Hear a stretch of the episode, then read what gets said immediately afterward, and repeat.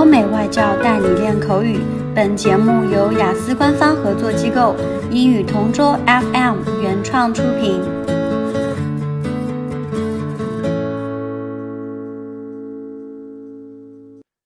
This is English Partner Topic Answers recording.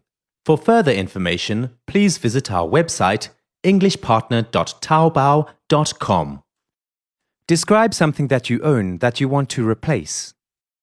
I have a desktop computer and a notebook computer. My desktop computer is new, but I've had my laptop for five years already. I bought it from an online shopping center and I'm satisfied with it, but the battery has expired already.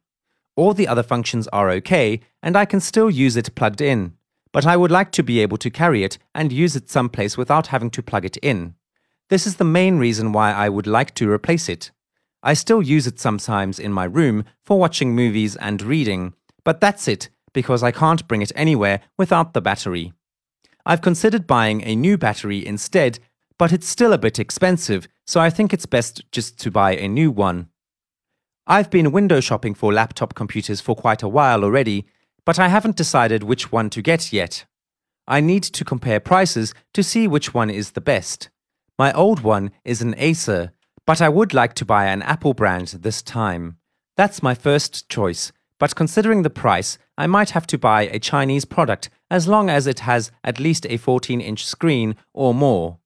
I would prefer a widescreen if possible, and it's important that it should have a big memory because I install a lot of apps and I create a lot of documents. I also like to download books and movies.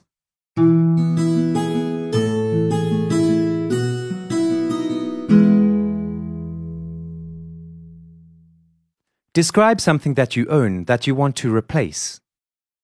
My telephone has been with me for five years already.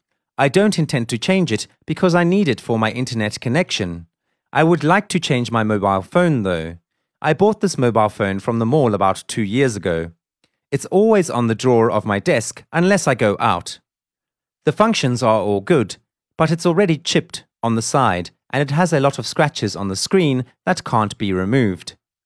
I would like to buy a better one sometime in November. I'd like to buy the Oppo R11, the phone set to launch in China on November 2.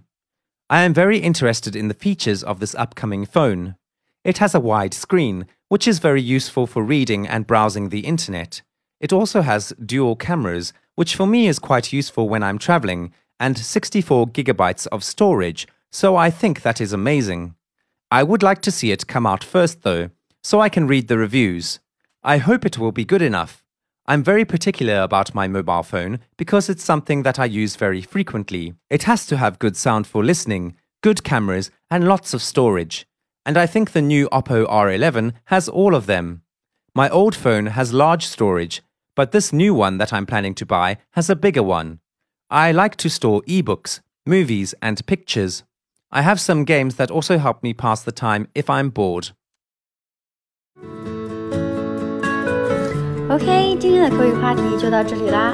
如果你有什么想听的话题，可以在音频下面给我们留言。如果你想要获取更多关于雅思学习的内容，可以关注我们的微信公众号“英语同桌”。我们下期再见。